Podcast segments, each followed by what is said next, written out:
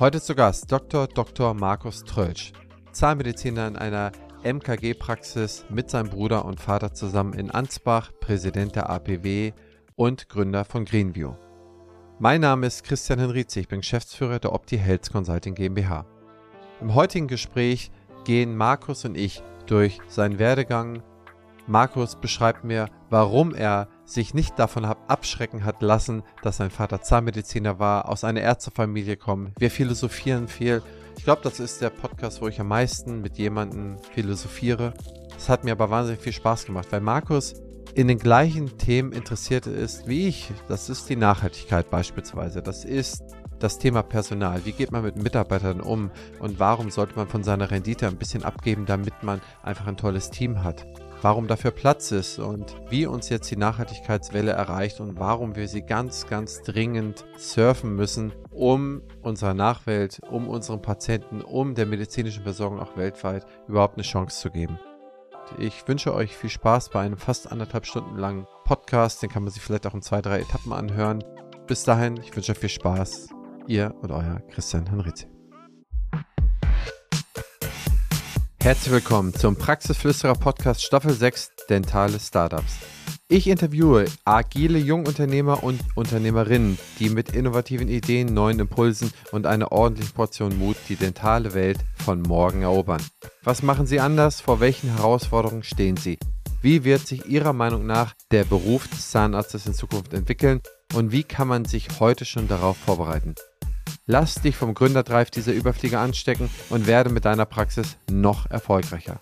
Partner der Staffel ist die BFS. Lieber Markus, schön, dass du heute bei mir zu Gast bist. Ich freue mich auf unser Gespräch. Vielen Dank für die Einladung. Ehrt mich sehr. Ich bin schon lange Fan deines Podcasts und dass ich da jetzt selber mal sitzen darf, ist absolut großartig. Ja, Markus, wir kennen uns ja auch schon vom Sehen her locker 15 Jahre, 20 Jahre. Ich meine, das sind irgendwie so, man schleicht immer um sich herum in dieser Branche, man sieht sie auf Messen, Zahnärztetagen, lokalen Veranstaltungen, freier Verband, KZV, KZBV, irgendwo sieht man sich immer. Aber so richtig zu einem intensiven Gespräch haben wir es bisher noch nicht geschafft. Und das müssen wir endlich mal nachholen, oder? Und ich freue mich total, dass es jetzt endlich mal klappt. Ja, Markus, du bist sowas von voller Energie und man sieht immer so äh, Buch, Praxis, dann irgendwelche Projekte und wie macht man das eigentlich mit 24 Stunden am Tag? Und um da gut einzusteigen, würde ich ganz gerne von dir wissen, wer bist du eigentlich, wo kommst du her? Erzähl doch mal, wie das so ein bisschen zueinander gekommen ist. Erstmal muss ich mit einer Gegenfrage antworten. Wie meinst du das mit den 24 Stunden? Da komme ich immer irgendwie nicht hin. Also so diese 24 Stunden, das ist ein Riesenproblem für mich. Ich habe ja das ganz große Glück, dass ich in der wirklich schön laufenden Praxis sein darf, mit meinem Vater, meinem Bruder zusammen, mit großartigen Kollegen. Also wir sind im Moment ein Team wirklich von mehreren Behandlern, das super zusammenpasst, super zusammenarbeitet, das mir auch riesig Spaß macht. Und dann habe ich vier kleine Kinder daheim, also vier unter drei. Wir bauen gerade das Häuschen um. Das ist ein altes Häuschen, das mein Großvater gebaut hat, in dem entsprechenden Zustand. Und dann, wie du gesagt hast, APW, eigene Vorträge und noch das ein oder andere Projekt. Also ich scheitere jeden Tag wirklich daran und ich gehe abends ins Bett und denke mir, okay, du musst noch das machen, du musst noch das machen, du musst noch das machen. Und wenn ich diese Liste durchgehe, merke ich, Mist, ich bin schon wieder aufgewacht. Das ist morgens. Juhu, ich kann weitermachen. Ja, und das ist irgendwie ein bisschen gaga ab einem gewissen Punkt. Aber ich glaube, wenn man sich einmal an diese Waschmaschine gewöhnt hat, dann findet man sie auch ganz okay. Ja, ich glaube, man kann sich an vieles gewöhnen, aber Woher kommt deine Motivation? Erzähl doch mal, wo bist du geboren? Äh, dein Vater ist ja auch Zahnarzt. Warum wolltest du unbedingt auch äh, Zahnarzt werden? Wie, wie kam das so zustande? Danke, dass du fragst. Also, ist ganz witzig. Ich bin geboren in Duisburg, weil mein Großvater da Gynäkologe war. Aufgewachsen hier in, in Franken, also bei Nürnberg. Eine Stadt heißt Ansbach. Wunderschöne kleine mittelfränkische Stadt mit großartiger Umgebung. Und irgendwie, letzte Woche habe ich einen Kindheitsfreund getroffen oder vielmehr jemanden, der mich schon kennt, als ich ganz klein war. Der ist bei uns Patient. Und der meinte, ja, du bist schon mit drei in der Praxis von deinem Papa rumgelaufen und hast gesagt, du willst auch irgendwas mit Zähnen machen. Also offenbar familiäre Prägung. Ich habe zwischendrin aber auch den eine oder andere andere Sache mir angeguckt und ähm, habe mich dann doch nach reiflicher Überlegung entschieden, dass die dass die Zahnmedizin mit ihrer Verbindung aus Wissenschaft, aus Medizin, aus Handwerk, aus Patientenmanagement, aber auch aus Unternehmertum was ist, was mich unglaublich reizt. Ja, und mein Großvater war Zahnarzt, mein Vater hat dann Kieferchirurgie gemacht, mein Bruder und ich haben beide erst Zahnmedizin studiert, dann Medizin studiert und sind dann beide glücklich in die Praxis zurückgekommen. Und ich glaube, wenn man in dem, was man tut, so ein bisschen verwurzelt ist, gibt das eine unglaubliche Stärke. Aber noch viel mehr und noch viel weiter drüber. Und jeder Business Guru sagt ja genau den Punkt, wenn du das, dein Dinge, die du gerne machst, zu deinem Beruf machst, dann ist alles gut. Weil wenn wir uns mal überlegen, wie viel Zeit wir denn und wie viel Lebenszeit wir mit unserem Beruf verbringen, von der Ausbildung bis hin zu irgendwann mal den Bohrer weglegen, ja, dann ist das der hochsignifikante Teil unseres Waffenlebens. Und wenn man damit glücklich ist, glaube ich, kann man da relativ viel Kraft draus ziehen. Ja, zweifelsohne. Aber ich meine, besonderes Lob gebührt ja deinem Vater, dass er es hinbekommen hat, euch für diesen Beruf zu begeistern, denn er wird sicherlich ja auch nicht einer gewesen sein, äh, der Tag und Nacht und jeden Abend und zu jedem Frühstück bei euch gesessen ist, denn er als Selbstständiger wird ja auch voll durchgezogen haben. Und für viele wirkt das dann abschreckend nach dem Motto, ich will jetzt auch Kinder haben, will aber ein bisschen mehr Präsenz zeigen. Hat das nicht abgeschreckt für dich und deinen Bruder, dann so eine Knochenlaufbahn zu machen, wo man sehr viel Zeit investiert? Lass uns einen Schritt kurz zurückgehen. Das Leben ist nicht gerecht. Ja, wenn wir sagen, ah, es ist völlig egal, wo du herkommst oder sowas, das hat überhaupt keinen Einfluss auf das, was passiert. Ich glaube, genau das Gegenteil ist richtig. Das Leben ist unglaublich ungerecht und die Lotterie, in welche Familie du reingeboren wirst, ist schon ein Riesenunterschied über das, oder zumindest die Karten, die du dann in, ausgeteilt bekommst im Leben. Wie du deine Hand dann spielst, ist natürlich immer deine Sache. Und ich habe, glaube ich, das großartige Glück gehabt, mir genauso wie mein Bruder, dass wir in eine wahnsinns super gute, geht nicht besser Familie reingeboren worden sind. Wir haben unseren Vater kaum gesehen, muss man dazu sagen. Die Zeiten, die wir ihn dann hatten, waren intensiv und positiv. Aber auch da möchte ich mit einem Bild, es kommt jetzt aus der Psychiatrie, ähm, antworten. Es ist eine, eine etablierte Tatsache, dass der Background, aus dem du kommst, entscheidet, welche Ausgangslage du hast, sowieso, aber auch, wie du damit weitermachst. Nur die Ausgestaltung dieses Wie weitermachst ist ja deine Sache. Klassisches Bild ist, wie gesagt, Vater ist äh, schwerster Alkoholiker, hat zwei Söhne. Der eine Sohn wird ebenfalls Alkoholiker. Begründung, weil, ist ja klar, von meinem Vater her. Der andere wird erfolgreicher Businessman, zieht alles durch im Leben. Begründung, na, wegen meinem Vater. Ich habe gesehen, wie es laufen kann. Ja, und ich glaube, die Startposition musst du selber dann schon auch nehmen und deine idealerweise positiven Schlüsse daraus ziehen. Ich bin ein heilloser Optimist. Das ist, glaube ich, eine meiner größten Schwächen und Stärken vielleicht gleichzeitig. Und daher habe ich eigentlich gesagt, gut, wenn, wenn jemand es schafft, so sein Leben zwar mit harter Arbeit, aber dennoch so erfüllt zu strukturieren, kann das schon mal nicht ganz schlecht sein. Und ich glaube, eine der wichtigen Sachen, die im Moment bei uns in der Gesellschaft vielleicht etwas mehr kommuniziert werden muss, ist, dass Arbeit natürlich Arbeit ist. Da sind wir von acht bis fünf oder in manchen anderen Fällen von sieben bis 19 Uhr oder noch länger. Aber wenn wir das als Arbeit, also ist gleich Tausch von Lebenszeit gegen Geld verstehen, dann haben wir ein Problem. Wenn wir das als Erfüllung einer Profession begreifen, was ja Gott sei Dank in der Zahnmedizin gut möglich ist, auch durch die Effekte, die wir unseren Patienten im Positiven antun können, dann ist es, glaube ich, eher sogar ein großer Motivator.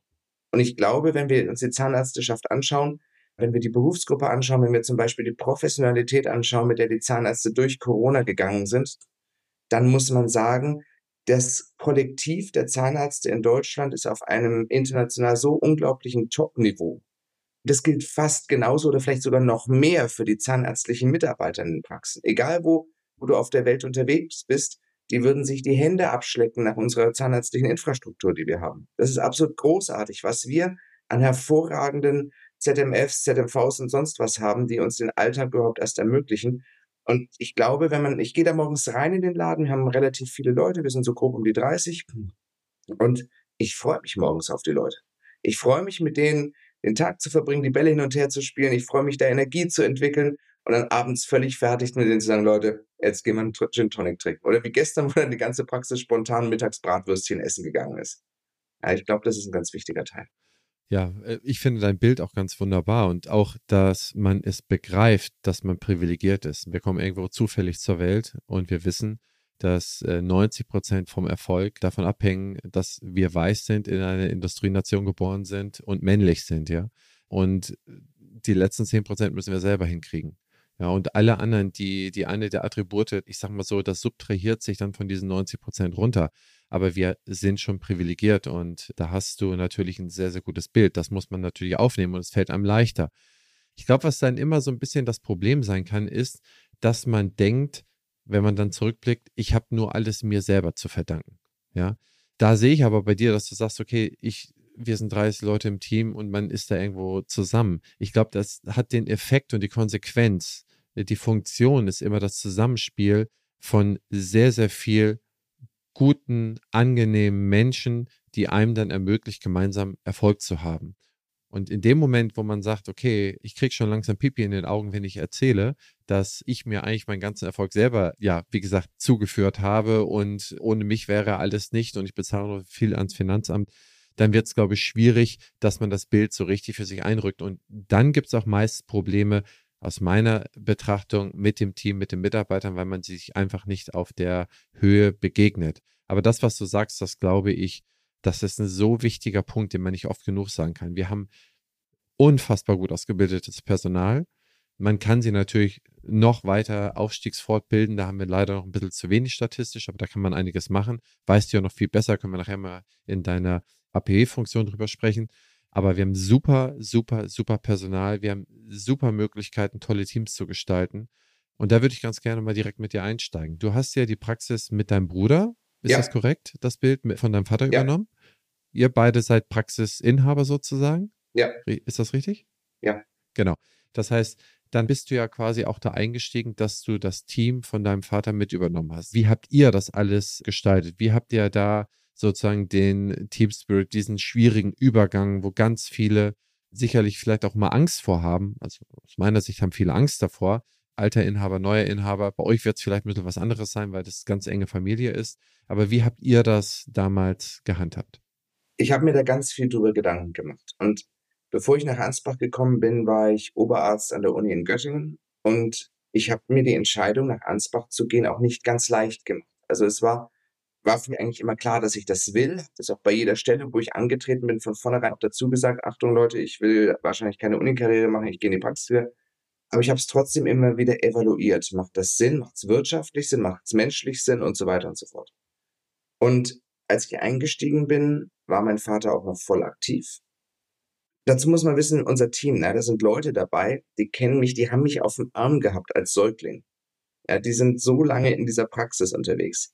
Und ohne dieses in Anführungszeichen alte Team hätte das so nicht geklappt. Ja, das sind großartige Leute, die unglaublich selbstständig, problemlösend arbeiten. Das ist ja auch was, was im Moment gefühlt immer weiter abtrainiert wird. Ja, es geht ja darum, eine, eine gute Arbeitskraft. Das, das bin ja ich. Ich bin ja die erste, ich bin ja der erste Angestellte meiner Praxis. Das heißt, wenn ich morgens in den Laden reingehe, gucke ich als erstes, wo kann ich hinfassen? Ja, und diese Sichtweise haben die natürlich über viele Jahre etabliert, wissen genau, wo sie hinpacken müssen. Und ich glaube, wenn man einen Übergang gut gestalten will, und ich behaupte nicht, dass bei uns alles ideal gelaufen ist. Im Gegenteil, wir haben ein Riesenglück gehabt, es hat toll funktioniert, aber, aber auch wieder mal mehr Glück als Verstand bei vielen Sachen dabei. Ich glaube, eine der wichtigsten Sachen ist anzuerkennen, dass wenn ich irgendwo neu hinkomme, dieses Sprichwort neue Besen kehren gut, das kommt ja daher, dass der Besen noch nicht über sehr viele Probleme drüber gerutscht ist. Dinge, die so sind, sind so aus einem gewissen Grund. Und wenn ich den Grund erstmal nicht sehe, dann muss ich erstmal versuchen, den Grund zu verstehen. Das heißt, das Alte per se ist jetzt nicht zwingend schlecht, auch wenn es mir möglicherweise nicht richtig vorkommt. Ich muss erstmal verstehen, warum ist es so gewachsen. Und das Gleiche gilt für Erfahrung. Unsere Gesellschaft tendiert ja dazu, wir haben ganz häufig Patienten, die bei uns äh, Neupatient werden wollen, sagen, ja, mein Zahnarzt, der hm, ist jetzt deutlich über 60, der ist schon alt, also dem traue ich das nicht mehr zu die schicke ich immer direkt zurück, weil ich sage, Leute, ihr spinnt doch. Das ist jemand, der jahrzehntelange Erfahrung hat.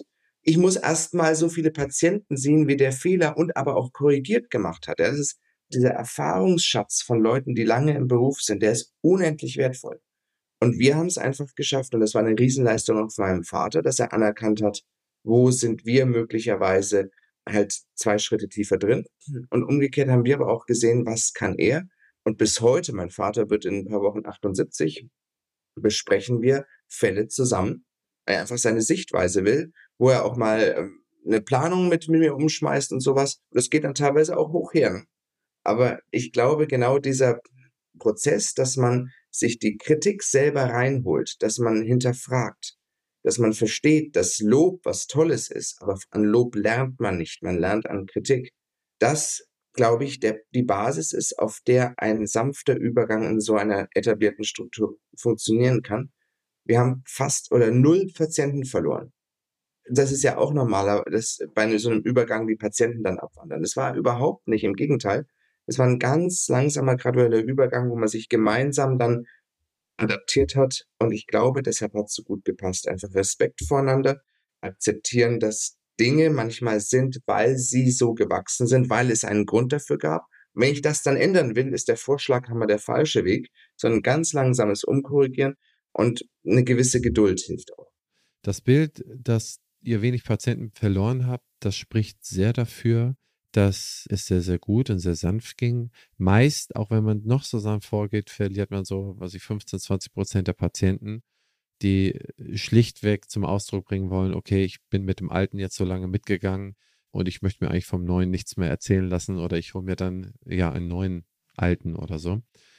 Das hören wir sehr häufig. Das heißt, dieser Indikator ist sehr gut das, was mich hier nochmal interessiert, ist, du hast gesagt, ihr seid sehr an den, ja, ich sag mal so, auch an Fehlern, an den Misserfahrungen gewachsen. Also, dass du dann sehr viel mehr von den Erfahrungen wachsen konntest, als von den ersten Erfolgserlebnissen. Kannst du uns da so ein, zwei Sachen, die du noch so vor Augen hast, schildern, die dich da besonders bewegt haben? Ereignisse, Erlebnisse? Wusstet ihr schon, dass BFS Health Finance ein umfassendes Angebot an Weiterbildung anbietet? Das abwechslungsreiche Programm bietet immer genau die Themen an, die euch interessieren. Lasst euch von kompetenten Experten überzeugen, profitiert von echten Mehrwerten und vernetzt euch mit Kolleginnen und Kollegen. Ob in atemberaubende Locations oder online von genau dem Ort, an dem ihr euch gerne aufhaltet. Mit der BFS werden Fortbildung zum Erlebnis. Alle Infos unter meinebfs.de. Lernen Sie bei unserem Management-Lehrgang, dem Betriebswirt der Zahnmedizin, wie Sie Ihre Praxis in den Bereichen Marketing, Führung, BWL, Organisation und vielem mehr optimal aufstellen können. Unser Lehrgang ist sowohl für Zahnmedizinerinnen als auch für zahnärztliches Fachpersonal geeignet.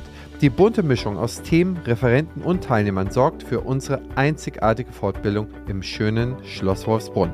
Weitere Informationen und die Anmeldeunterlagen finden Sie unter www.betriebswirt-zahnmedizin.de.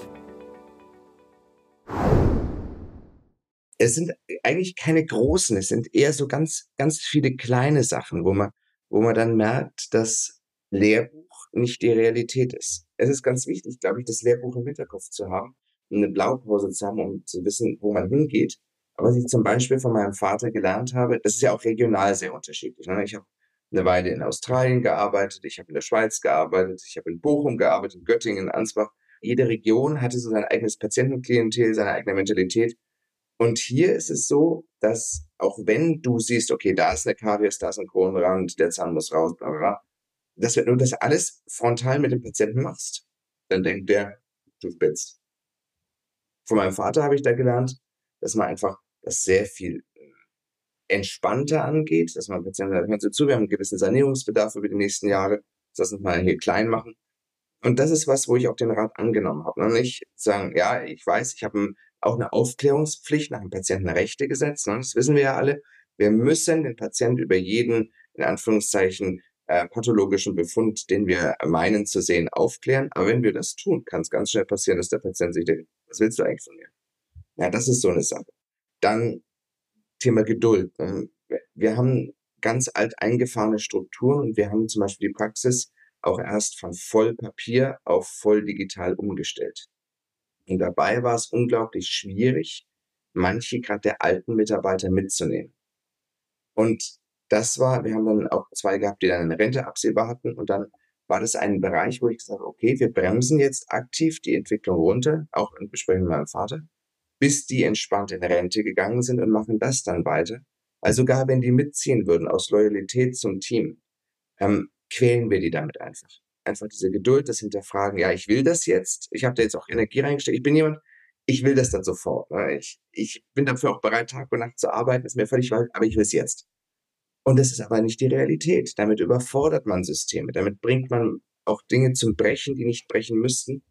Und das auch so ein Bereich, wo ich dann gesagt, gut, lieber langsamer, lieber schrittchenweise, jeden auf dem Weg so gut wie es geht mitnehmen, gerade die verdienten Leute und dann meine eigenen Ambitionen eher etwas zurückschrauben für das Gesamte. Das sind vielleicht so zwei Bilder, die ganz gut funktionieren in der Richtung. Ja, ja, das stimmt.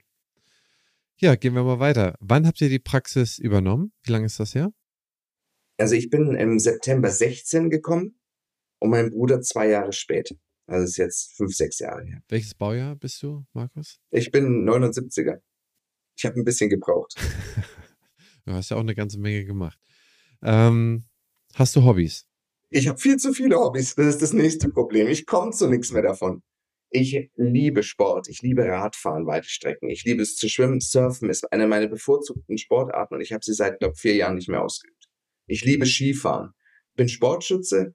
Ich habe einen Jagdschein ich komme zu all den Sachen einfach nur viel zu reduziert. Ganz viele der Sachen mache ich auch mit meiner Frau zusammen.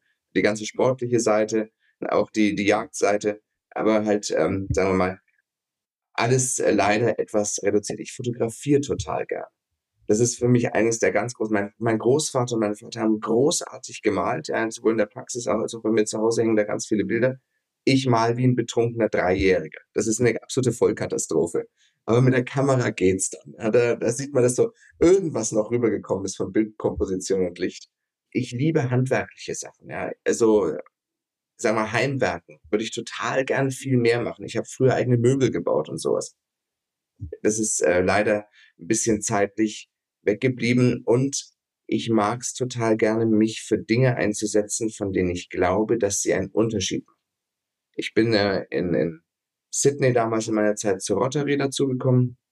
Bin ich bis heute. Das ist was, wo ich mich versuche, ein bisschen zu engagieren und äh, Nachhaltigkeit, aber auf seriöser Ebene. Und immer wenn ich sage, ich will irgendwas nachhaltig machen, dann meine ich bitte nicht öko-grün, sondern ich meine wissenschaftlich basierte, umweltverträgliche, aber gleichzeitig praktikable Herangehensweisen.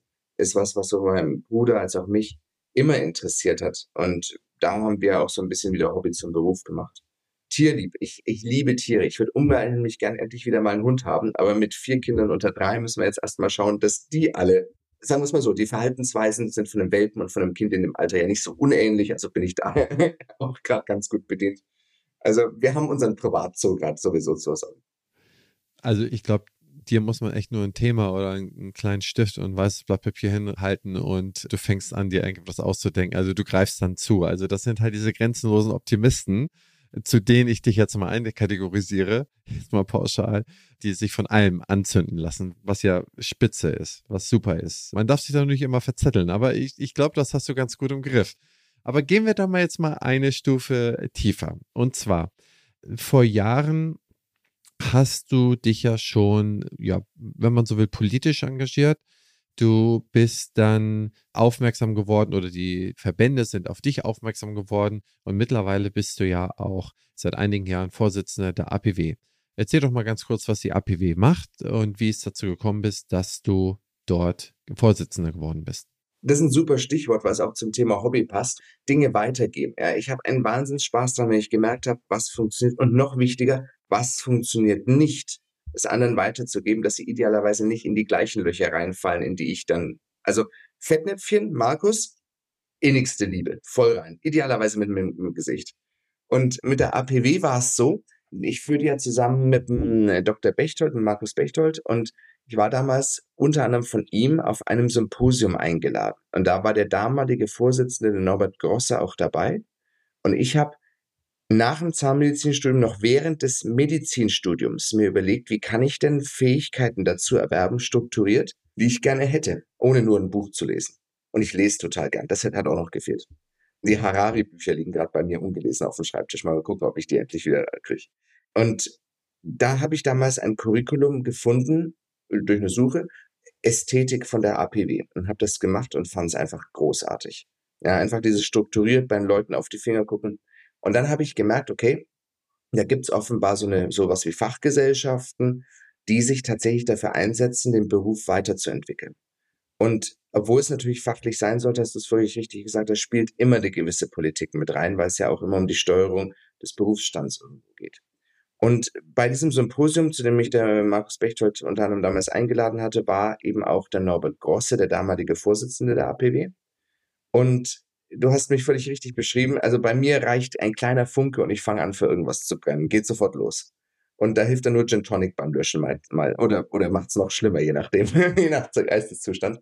Und mit dem habe ich mich wahnsinnig gut verstanden. Dann haben wir so gequatscht. Und ich hatte so ein paar Ideen, die man vielleicht einbringen konnte. Und der hat mich dann so in einen Beratungsorbit da von der APW geholt. Und von da hat es dann einfach die Entwicklung gegeben. Dann gab es die Nachbesetzungsfrage. Und dann muss ich sagen, war ich der Notnagel.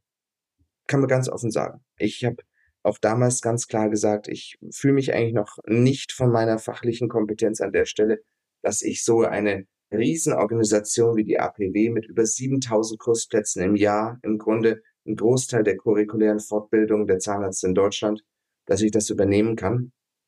Aber mir wurde das dann angetragen und zusammen mit Markus Bechtold haben wir dann die Arme hochgekrempelt und das gemacht. Und ich bin denen, die mir da reingeholfen haben und die das Vertrauen in mich hatten, das ich nicht in mich hatte zu dem Zeitpunkt, bin ich unendlich dankbar und ich hoffe, ich hoffe, ich habe sie nicht zu sehr enttäuscht, zumindest die ersten Jahre. Und inzwischen fühle ich mich eigentlich in der Rolle ganz wohl zusammen mit Markus Bechtold. Also alleine würde es nicht gehen, allein von der zeitlichen Belastung. Und wir haben mit der APW einen Kurs gefahren, auch gerade in Corona, bei dem wir so gut wie keine Einbußen und inzwischen muss man sagen, stehen wir stärker da als je zuvor. Es läuft hervorragend. Die Zusammenarbeit mit den Fachgesellschaften ist ein Juwel, wie man es sonst nicht besser haben könnte. Und äh, es entwickelt sich alles wirklich in einen Bereich, wo ich sage, dieser, Purpose, den die APW ja hat, indem man gute Fortbildung zugänglich macht, der wird immer schärfer. Und wir haben jetzt diesen früher großartige Leute auch bei uns im Vorstand, zum Beispiel die Rebecca Otto, Charlotte Schwarz, nur um jetzt mal zwei zu nennen, die zusammen mit uns da auch neue Curriculumssituationen entwickelt haben, wo wir jetzt das Curriculum Young Professionals gestartet haben im Frühjahr, das sich gezielt an Jungzahnärzte richtet. Das, was ich damals war, wo ich einfach kein Zuhause gefunden habe. Deshalb hat es auch von 2005, also Examen Zahnmedizin, bis 2009 gedauert, bis ich dann irgendein Curriculum gemacht habe, weil ich mich irgendwie nie zu Hause gefühlt habe bei den Sachen. Und dieses neue Curriculum richtet sich jetzt extra an Berufsanfänger, die mal abzuholen, wo stehen wir, ihnen auch die Möglichkeiten einer strukturierten Fortbildung, die schönen Seiten davon zu zeigen, die Kameradschaft, die neuen Kontakte, die dadurch entstehen, die Einblicke in den Beruf, wie es einen Horizont aufmacht. Das haben, wie gesagt, Charlotte Schwarz und Rebecca Otto konstruiert, dieses Curriculum, und das, es läuft auch schon wieder spitze. Also das macht einfach einen Riesenspaß, das nach vorne zu bringen. Was sind eure Ideen, die APW auf die nächsten fünf Jahre weiterzuentwickeln? Was sind so die Dinge, die ihr so auf der Agenda habt? Hervorragend reden wir über Industriespionage. Nein, Quatsch. Also es gibt so ein paar ganz klare Sachen, die sich auch da, die APW ist, ist nichts, was du wie so ein Schnellboot von links nach rechts steuern kannst, ne? sondern das ist was sehr solides, sehr etabliertes, wo man auch ein bisschen Rücksicht nehmen muss auf verschiedene Meinungen. Aber was wir auch natürlich durch den Zwang mit Corona zunehmend jetzt reinkriegen, ist die Orientierung und die Mischung aus Online- und Präsenzveranstaltungen. Ist ja auch eine nachhaltige Idee. Ne? Wenn ich eine Frontalvermittlung mache, dann kann ich das ja theoretisch auch digital machen. Es müssen nicht 30 Leute durch die Bundesrepublik fahren, um sich an einem Ort zu treffen. Es kostet ein Wahnsinnsgeld, eine Zeit, ist schlecht für die Umwelt und so weiter. Also wo es sinnvoll ist, mischen wir hybride Konzepte ein. Wo es sinnvoll ist, machen wir neue Curriculumsstrukturen. Wir haben zum Beispiel das Young Professionals angesprochen. Dann wird es jetzt eine neue Curriculumsreihe geben, die sich gezielt auf etabliertere Praxen richten und die mal so ein Rundum-Update haben wollen. Der Zahnmedizin fängt im Herbst an. Es, wir greifen neue Themen auf, die Periimplantitis-Behandlung. Das ist ja was, wo wir bisher so vor sieben Siegeln stehen. Aber der Florian Rate organisiert das für uns, hat ein wirklich tolles Curriculumskonzept ausgearbeitet, startet auch im Herbst, was jetzt gezielt darauf abgeht. Dann haben wir ein Curriculum, das jetzt auch schon einmal gelaufen ist, das wir jetzt aber neu auflegen, wo es speziell um rechtssicheres Behandeln und Gutachterwesen geht. Jeder von uns, jeder Zahnarzt, jede Mitarbeiterin, jeder Mitarbeiter, was auch immer sie sind in der Praxis, steht immer mehr vor rechtlichen Schwierigkeiten. Ja, das geht von Leumundsverletzungen äh, los bis hin zu Behandlungsfehlern, bis hin zu Aufklärungsproblemen. Und wir werden darauf nicht vorbereitet. Wie denn auch? Ja, wir müssten ja de facto Jura studieren, um das zu können. Und deshalb haben wir ja extra eine eigene Serie aufgelegt, die dieses Wissen den Zahnärzten nahebringen soll, damit wir sicherer behandeln können. Weil es wird ja zunehmend schwierig. In der Zahnmedizin werden wir zunehmend von einer, sagen wir mal, sozialistischen Einnahmenstruktur und einer turbokapitalistischen Ausgabenstruktur zerrieben zwischen diesen zwei Blöcken. Dazu kommen immer mehr legale Anforderungen. Von der anderen Seite kommen immer mehr medizinische Anforderungen mit einer alternden, aber auch immer besser versorgten Bevölkerung. Deshalb haben wir auch dieses Buch geschrieben zum Beispiel. Und ich glaube, eine Aufgabe der APW in der Zukunft ist nicht nur die reine Wissensvermittlung, sondern auch die Vorbereitung und die, ja, die Stärkung der Kollegen in den zunehmend relevanten Bereichen. Und darauf richten wir unser Themenprogramm aus. Okay, spannend. Die Teilnehmerzahlen sind konstant geblieben über Corona, was bemerkenswert ist. Das haben ja die meisten nicht geschafft. Also sie sind eingebrochen natürlich in Corona. Klar, wir mussten auch viele Kurse verschieben. Wir haben das aber tatsächlich dann in den relativ Corona-freien Monaten komplett aufgeholt. Ja, ja, das ist absolut bemerkenswert. Absolut top. Ne? Und auch euer Curriculumsprogramm, das klingt sehr gut. Auch die Anforderungen, die in Zukunft auf einen zustreben, die sind ebenfalls gut von dir dargestellt. Das sehe ich nämlich ähnlich. Ich sehe nur einen Punkt nicht ganz so. Du sagst Ausgaben, Turbokapitalismus, Einnahmen, äh, Sozialismus ist man da verrieben. Man muss ja feststellen, dass die Umsatzrendite, die durchschnittliche Umsatzrendite einer Zahnarztpraxis echt gewaltig ist. Und eigentlich gibt es keine Industrie, kein Medizinbereich. Es gibt ja fast keinen Bereich, der eine ähnliche Umsatzrendite hat. Das heißt, irgendwo muss die Überrendite ja herkommen. Richtig. Ja? Die Überrendite kommt natürlich daher, dass im Durchschnitt auch sehr wenig bezahlt wurde für die Mitarbeiter. Richtig, über, unbedingt. Äh, historisch betrachtet. Und dass natürlich diese regulatorischen Anforderungen in der Zahnmedizin auch nicht weit genug gediehen waren. Also ein jeder Dachdeckermeister bezahlt mehr an, an diesen sogenannten Bürokratiekosten, Regulatorikosten als eine Zahnarztpraxis. Im Verhältnis jetzt nicht in, in Euro pro Dachdecker, aber ne? Im Verhältnis, klar. Darf ich dich fragen, was ist für dich eine normale Umsatzrendite in der Praxis? Also die durchschnittliche ist so bei 30 Prozent, 30 bis 33 Prozent. Ich kenne Praxen, die liegen bei 50 Prozent. Ich auch. Kennst du wahrscheinlich auch. Ich ja. kenne Praxen, die liegen bei 15 bis 20 Prozent. Dazu muss man sagen, wir sind eher im unteren Anteil, ja, also wir ein bisschen unterdurchschnittlich.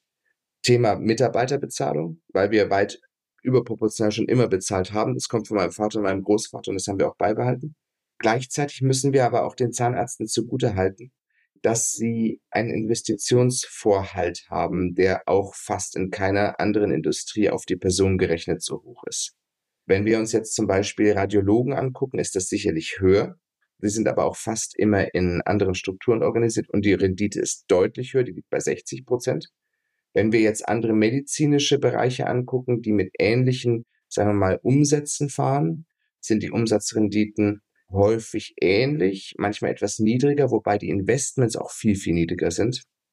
Und wenn wir uns jetzt mal anschauen, wenn ein Stuhl kaputt geht, was der Zahnarzt dann direkt wieder bereitstellen muss an Geld, dann ist das natürlich schon erheblich. Und ich gebe dir hundertprozentig recht, rein formal sieht das Delta hervorragend aus. Das ist ja auch ein Grund, warum es für Investorengruppen so attraktiv ist im ersten Blick. Im dritten und vierten Blick ist, wenn du die Praxis seriös führen willst, die modern führen willst, die Ausstattung auf höchstem Niveau halten willst, im Grunde der Cash, den du auf deinem Praxiskonto vorhalten musst, so exorbitant, dass es dann schon wieder fast Sinn macht, dass es dieses Delta hätte, wenn es das auch, auch konstant hätte oder es umgekehrt auch Sinn machen würde, dieses Delta zu erhalten, um den Renovierungsgrad der Praxen zu ermöglichen. Ja, und das, und wir sehen jetzt hier halt ein ganz großes Problem, jetzt sind wir ja schon voll in der Standespolitik gelandet, dass wir tatsächlich da sehr heterogen sind. Wir haben Praxen draußen, die wirklich alles für ihre Leute tun, alles für ihre Ausstattung tun. Und dafür reicht das Delta nicht bei steigenden Material- und Personalkosten. Und wir haben andere Praxen, die sehen das rein als Cashflow-Generator lassen dann die Praxis notfalls auch dementsprechend runterfahren, dann ist es schon sehr ordentlich, was übrig bleibt. Markus, absolut. Die durchschnittliche Rendite ist sehr gut. Die Radiologen haben natürlich mehr Investitionsaufwand, haben eine höhere Rendite. Der Punkt, der für die Zahnärzte einzigartig ist, auch zum Beispiel die vergleichbare Gruppe, Berufsgruppe, die immer genommen wird, sind die Augenärzte. Da muss man aber sehr deutlich differenzieren zwischen den Operierenden und den Nicht-Operierenden. Die Nicht-Operierende liegen im Existenzminimumbereich und die Operierenden liegen da ein bisschen drüber. Gemengt sind die wiederum schlechter. Diese Fälle, diese Rendite ist immer eine Ursache davon, dass man an irgendeiner Art und Weise ja nicht all in geht. Das heißt, wenn du jetzt zum Beispiel sagst, eure Rendite ist niedriger, für einen MKGler, wenn sie dann niedriger wäre, wäre das bemerkenswert. Aber wenn sie niedriger ist, dann habt ihr zum Beispiel mehr laufende Investitionen, die sich aber auch so gehören, zum Beispiel in das Personal äh, und so weiter. Das heißt, wenn du dann in einen normalen Renditekorridor hineinkommst, dann hast du ein top gesundes, prosperierendes Unternehmen. Und der riesengroße Vorteil für uns alle ist, dass wir eigentlich eine unelastische Nachfragekurve haben. Wenn jemand Schmerzen hat, er geht zum Arzt. Ja, in einem absolut gesicherten System, wo 30 Milliarden im Jahr zur Verfügung stehen, steigende Tendenz und wo es immer noch neue Dinge gibt, die dann sozusagen in Gesetzestext verarbeitet werden, wie Paro zum Beispiel, der Federwitz hat mir erzählt, 15 Jahre haben sie daran gearbeitet, bis die endlich dann sozusagen mit den Krankenkassen so verhandelt wurde, dass das auch bezahlt wird. Ich finde, das ist bemerkenswert. Wir sind in einem tollen Bereich. Wir haben so tolle Zahnmedizinerinnen und Zahnmediziner, so tolle Leute, wie du eingangs gesagt hast. Ich kenne auch Praxen, die haben 80 Prozent Umsatzrendite. Ja, meine beste, die ich jemals gesehen habe, 90 Prozent. Ja. Also man findet aber auch im Spektrum welche, die haben 5 Prozent. Ja. Und ich glaube, man braucht eine sehr gute Umsatzrendite. Das ist jetzt der Punkt, mit dem ich das ganz gerne beschließen würde.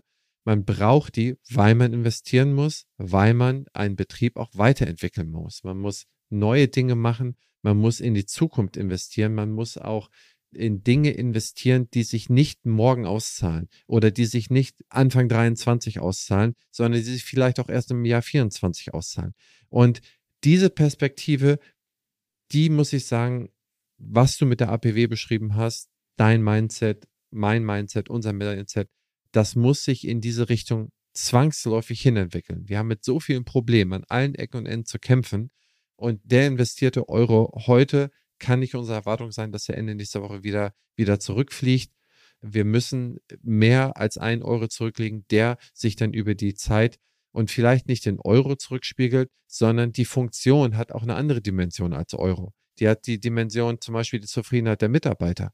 Dann gebe ich einen Euro und dann kriege ich den zurückbezahlt in der Zufriedenheit der Mitarbeiter, die mich wieder glücklich macht, so glücklich wie sie dich macht, wenn du morgens in die Praxis reingehst und triffst Leute, die glücklich sind, die ihr Leben streiten können und die happy sind, zu dir zu kommen.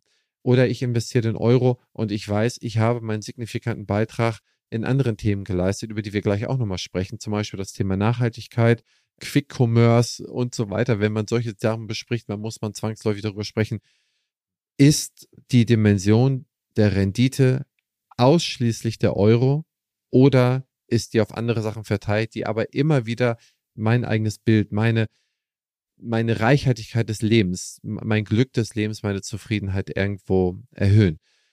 Und bei dir merke ich so, dass deine Zufriedenheit sehr stark damit erhöht wird, dass du sehr, sehr viel machst. Du hast jetzt die Praxis. Ihr müsst ein wunderbares Familienleben haben, sonst haut man sich die Köpfe ein, wenn man so eng mit so vielen Leuten aufeinander sitzt.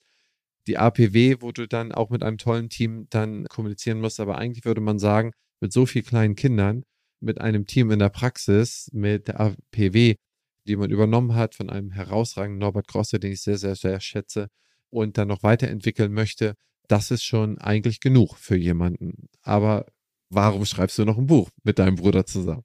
Weißt du, wie oft ich mir die Frage selber gestellt habe, warum ich mir das jetzt auch noch angetan habe? Also erstmal nur ganz kurz zu deinen wirtschaftlichen Ausführungen. Ich könnte nicht mehr mit dir übereinstimmen. Hundertprozentig richtig. Und ich glaube, dass es gerade in der Medizin ein Fehler ist, zu glauben, dass jeder Euro sich auch in Euro wieder rauszahlen muss. Das ist, da finde ich das richtige Business. Das Buch kam also ein bisschen daraus, der Roland Frankenberger, das ist ja ein, ein großartiger Kerl, der hat dem Matthias und mir so ein. Ich liebe, ich liebe ihn. Ich liebe ihn. Das ist für mich ein, ja, ein, ein Beispiel, wie, was für tolle Leute wir hier in Deutschland haben, die die Zahnmedizin entwickeln. Absolut. Und er hat ja seine Präsidentschaft in der DGZMK unter das Motto gestellt, es gibt nur eine Zahnmedizin. Umgekehrt, wir, nur zusammen sind wir starken. Und Er hatte, als er Chefredakteur von der Quintessenz geworden ist, hat er meinen Bruder und mich damals gebeten, eine Sektion Allgemeinmedizin aufzubauen.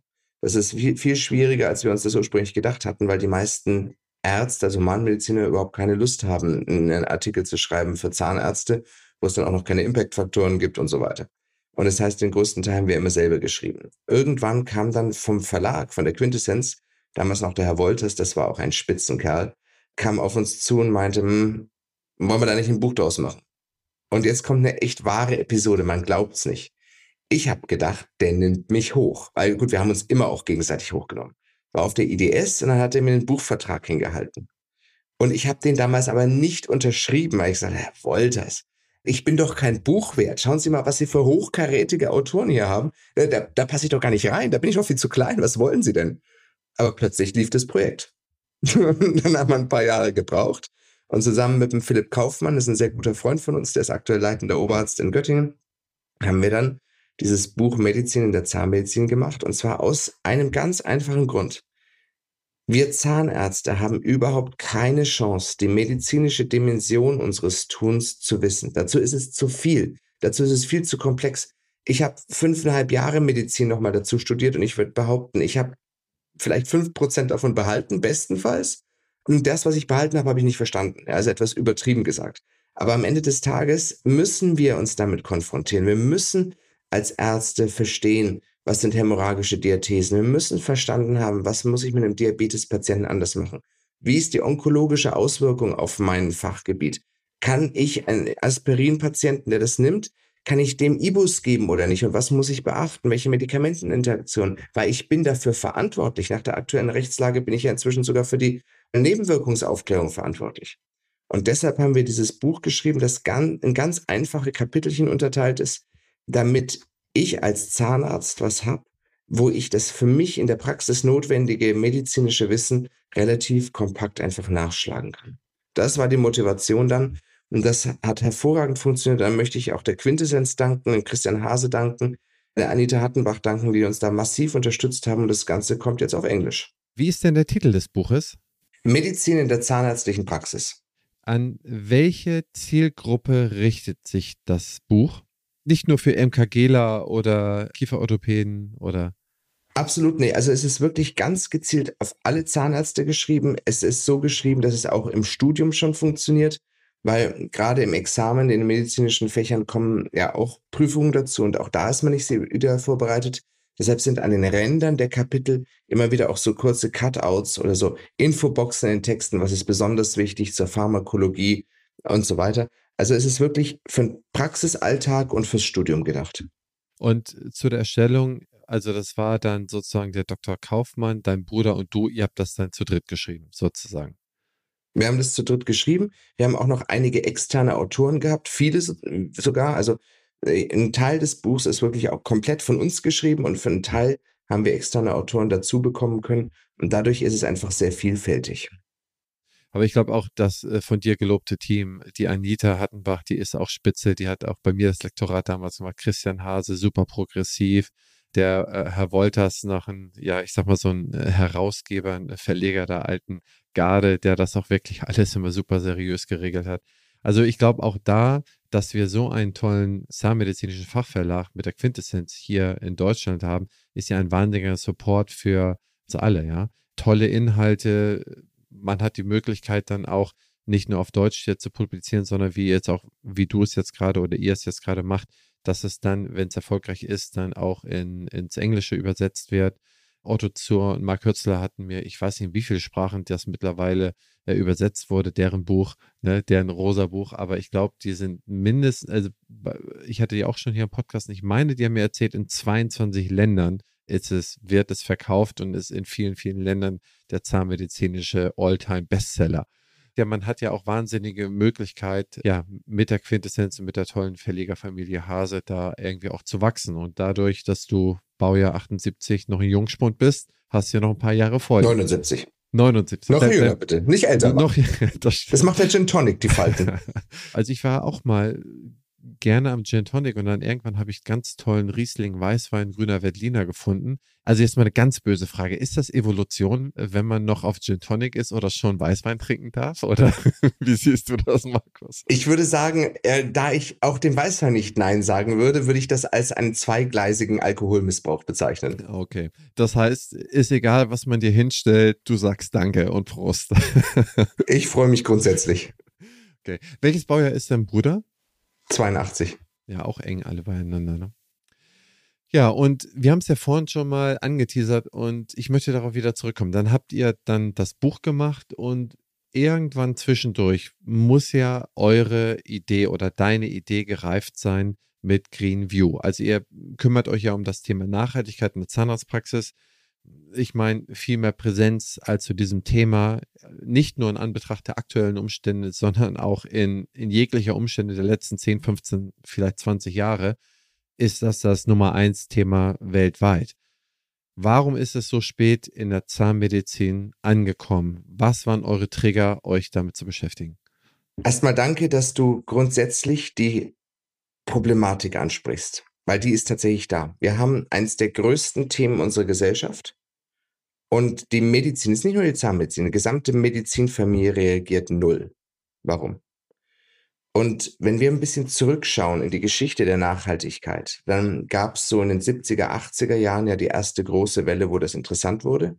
Und dann haben ganz viele internationale Konzerne in den 90er und frühen 2000er Jahren das Thema für sich entdeckt. Und bei fast allen diesen Konzernen ist dann in kürzester Zeit aufgeflogen, dass es tatsächlich keine Orientierung zu nachhaltig war, sondern nur ein sogenanntes Greenwashing. Also man behauptet, man ist jetzt nachhaltig, man schreibt das drauf als Verkaufsargument, aber dahinter ist überhaupt nichts. Es gab auch die andere Tendenz, dass man versucht hat, nachhaltige Produkte zu machen. Die waren dann aber so grottenschlecht, dass es einfach in der, im Alltag nicht funktioniert hat. Und ich glaube, in der Medizin ist da ganz früh das Bewusstsein gereift, das funktioniert für uns einfach sowieso nicht. Die Medizin konzentriert sich auf Wissenschaft der Patientenversorgung, auf Umsatzrendite, auf Mitarbeiterführung, auf was macht die nächste Politik mit uns. Aber das Thema Nachhaltigkeit, äh, so nach dem Motto, wie will ich es denn jetzt machen? Also meine Mutter hat auch Medizin studiert, ist Anästhesistin, die hat auf verschiedenen Orten auf der Welt Medizin studiert und an einem war es so, hatte sie Herz-Nasen-Ohren-Klinik-Demonstration und da lagen dann auf der Heizung die gebrauchten Holzspatel von den Vorpatienten die dann ein bisschen unter Wasser abgespült worden sind und auf der Heizung getrocknet haben, dass man sie beim nächsten Patienten wieder verwenden kann. Super nachhaltig. Aber ich bin nicht ganz sicher, ob du da gerne A und Zunge rausmachst. Oder wenn wir uns, haben wir, dadurch, dass der Großvater die Praxis ja schon angefangen hat, haben wir auch so uralte Instrumente teilweise noch rumliegen. Weil es diese alten Mehrwegkanülen und Mehrwegspritzen aus der Zahnmedizin, mit der früher die Anästhesie gespritzt worden ist. Alter Falter dass da ein Nerv kaputt geht, das ist mir völlig klar, weil die, klar, die in die Kanüle da fünfmal bei verschiedenen Patienten und wie das sauber machen und so weiter. Ich glaube, keiner von uns möchte mit so einer Kanüle gepiekst werden, obwohl es natürlich nachhaltiger wäre. Und mein Bruder und ich haben immer in den OPs, wenn wir da saßen, diese riesen Müllberge gesehen, die rausgetragen werden. Und das kann doch nicht wahr sein. Und haben uns eigentlich immer gesagt, eher so als Gärtner, wenn wir dann nach Ansbach zurückkommen, dann machen wir die nachhaltige Praxis, dann ist gut. Und dann waren wir in der Praxis, haben auch diesen Wunsch gehabt, haben es weitergetrieben, haben es da dran gesetzt und nach einem halben Jahr haben wir aufgegeben. Das war's. Ja, ging nicht. Es war einfach viel zu komplex. Es war einfach für uns völlig unmöglich zu unterscheiden, was ist denn jetzt wirklich ein nachhaltiges Produkt? Welche Arten der Prozessoptimierung in der Praxis kann ich denn machen, dass sie tatsächlich sinnvoll sind? Und vor allem, wie vermittle ich das meinen Mitarbeitern? Ja, viele Sachen sind ja bumpel einfach. Heizung und Fenster offen gleichzeitig? Nö. Klimaanlage und Fenster offen bitte auch nicht gleichzeitig. Ja, also lauter solche Sachen weiß jeder Licht aus, wenn man das Raum verlässt. Aber es ist überhaupt nicht vermittelbar. Und wir haben dann nach kürzester Zeit gesagt, komm, das ist die Mühe nicht wert. Und wir haben uns immer wieder, wenn wir dann zusammensaßen, irgendwo gesagt, das ist eigentlich total schade, weil äh, im Grunde ist es ja doch so, wenn wir uns wissenschaftlich damit beschäftigen, dann ist es nicht negierbar, dass es einen Klimawandel gibt. Das war im Jagdschein auch ganz interessant, wenn man da den Waldumbau sich anschaut, die, die Flora betrachtet, wie sie sich verändert. Umgekehrt auch in der Medizin kommt es zunehmend an, zum Beispiel bei der Borreliose. Für Zahnärzte ein wichtiges Krankheitsbild, obwohl es viele nicht so ganz auf dem Schirm haben. Warum? Weil diese diffusen Schmerzpatienten mit Kiefer- und Gesichtsschmerzen und sonst irgendwas, das können auch Borreliosefälle sein. Also da ein offenes Ohr haben die breitet sich immer weiter nach Norden aus. Ja, bis vor 20 Jahren war die Borreliose wirklich ein Phänomen von Bayern und Baden-Württemberg.